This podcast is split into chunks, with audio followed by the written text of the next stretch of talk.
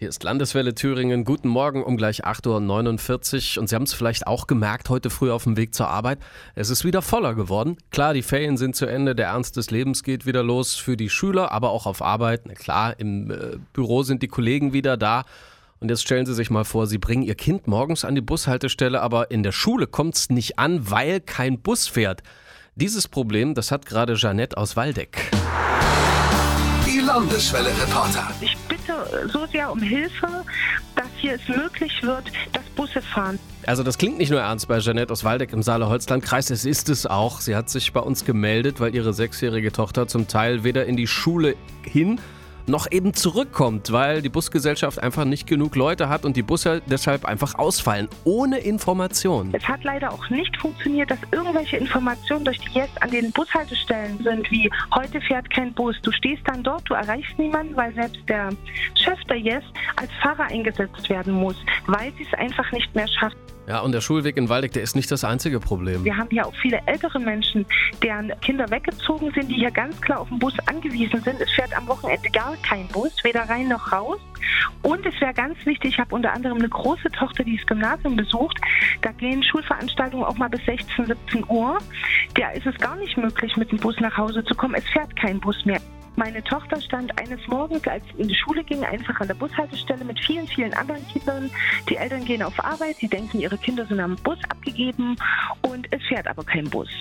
Unter anderem auch die Schulbusse zurück. Ich auch schon am Bus stand und das Kind kommt nicht zurück. Und du natürlich als Mutter dastehst, dir riesen Sorgen machst, in der Schule anrufst, die Schule auch nicht informiert ist. Die Yes, die ich dann schriftlich angeschrieben habe, einen dann informiert und sagt, wir können nichts tun, wir haben kein Personal. Ja, aber dabei gibt es ja einen ganz klaren Verantwortlichen. Nun ist es aber auch so, dass die Schulbeförderungspflicht ganz klar dem Landkreis obliegt, also in dem Fall dem SHK.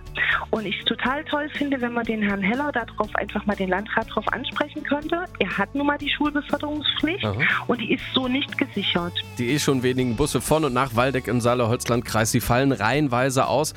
Wir haken da auf jeden Fall mal nach beim Landrat Andreas Heller. Sie hören es bei uns. In den Bus einsteigen und auf Arbeit zum Beispiel fahren oder zum Einkaufen. Für viele Thüringer ist das völlig normal, aber nicht für Jeanette aus Waldeck im Saale-Holzland-Kreis. Schlechte Busanbindung ist aber nicht nur ein Problem in Waldeck, sondern da hakt's in ganz Thüringen immer wieder.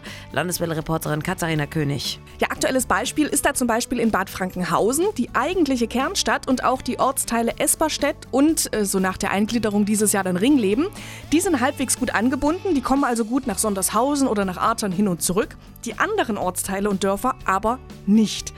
Lösungsvorschlag gibt's hier, das sind sogenannte Bürgerbusse. Also wenn Sie irgendwo hin wollen, melden Sie sich und dann holt Sie quasi ein kleinerer Bus ab. Bezahlen müssen Sie die Fahrt natürlich und so finanziert sich das dann auch, also gefahren werden die dann von Freiwilligen. Da sind die gerade an der Studie, ob sich das lohnt, wie das im Detail aussehen kann und die Ergebnisse, die gibt's dann Mitte des Jahres. Waldeck und Bad Frankenhausen sind jetzt aber wirklich gerade krasse Beispiele. Grundsätzlich ist die Busanbindung in Thüringen eigentlich ganz gut, wird auch kontinuierlich ausgebaut. Landeswelle Thüringen-Reporterin Katharina König, die JES Verkehrsgesellschaft, die ist dort zuständig. Die wollen gerne, die können aber nicht. Ja, ich habe mit dem Geschäftsführer Andreas Möller gesprochen und der hat mir gesagt, es herrscht halt auch bei ihnen Fachkräftemangel. Und dazu kam dann auch noch im Dezember die Krankheitswelle. Zum Teil über Nacht sind da die Fahrer ausgefallen. Da konnten sie dann einfach oft nicht mehr so reagieren, dass alle Strecken abgedeckt sind. Und dabei haben sie wirklich jeden Fahrer eingesetzt, der da war. Chef Möller ist sogar selbst mitgefahren. Lösungsansätze für das Problem gibt's aber. Sie wollen auf jeden Fall mehr Busfahrer einstellen. Wenn nötig, zahlen sie sogar den Busschein. Gerade weil ja aber auch viele Schulkinder mit den Bussen fahren und die ja zur Schule und zurückkommen müssen, hat unsere Hörerin Janette auch den Landrat in der Pflicht gesehen. Möller sagt dazu, gibt sehr große Unterstützung, auch Verständnis, auch im Landratsamt. Äh, gleichwohl äh, sind auch da einem Landrat oder dem Landratsamt die Hände gebunden. Unterstützung, da sind wir als Verkehrsunternehmen natürlich selber aufgerufen. Und da ist dann der Landkreis sicherlich auch gebeten, uns da finanziell so weit unter die Arme zu greifen, dass wir die auch bezahlen können. die Bussituation, die ist auch noch im Januar in Waldeck bzw. im Saale-Holzland-Kreis angespannt, aber es wird an Lösungen gearbeitet. Dankeschön, Katharina. Hoffentlich können dann alle bald wieder ganz entspannt mit dem Bus fahren. Die Landeswelle-Reporter. Jeden Tag für Sie in Thüringen unterwegs.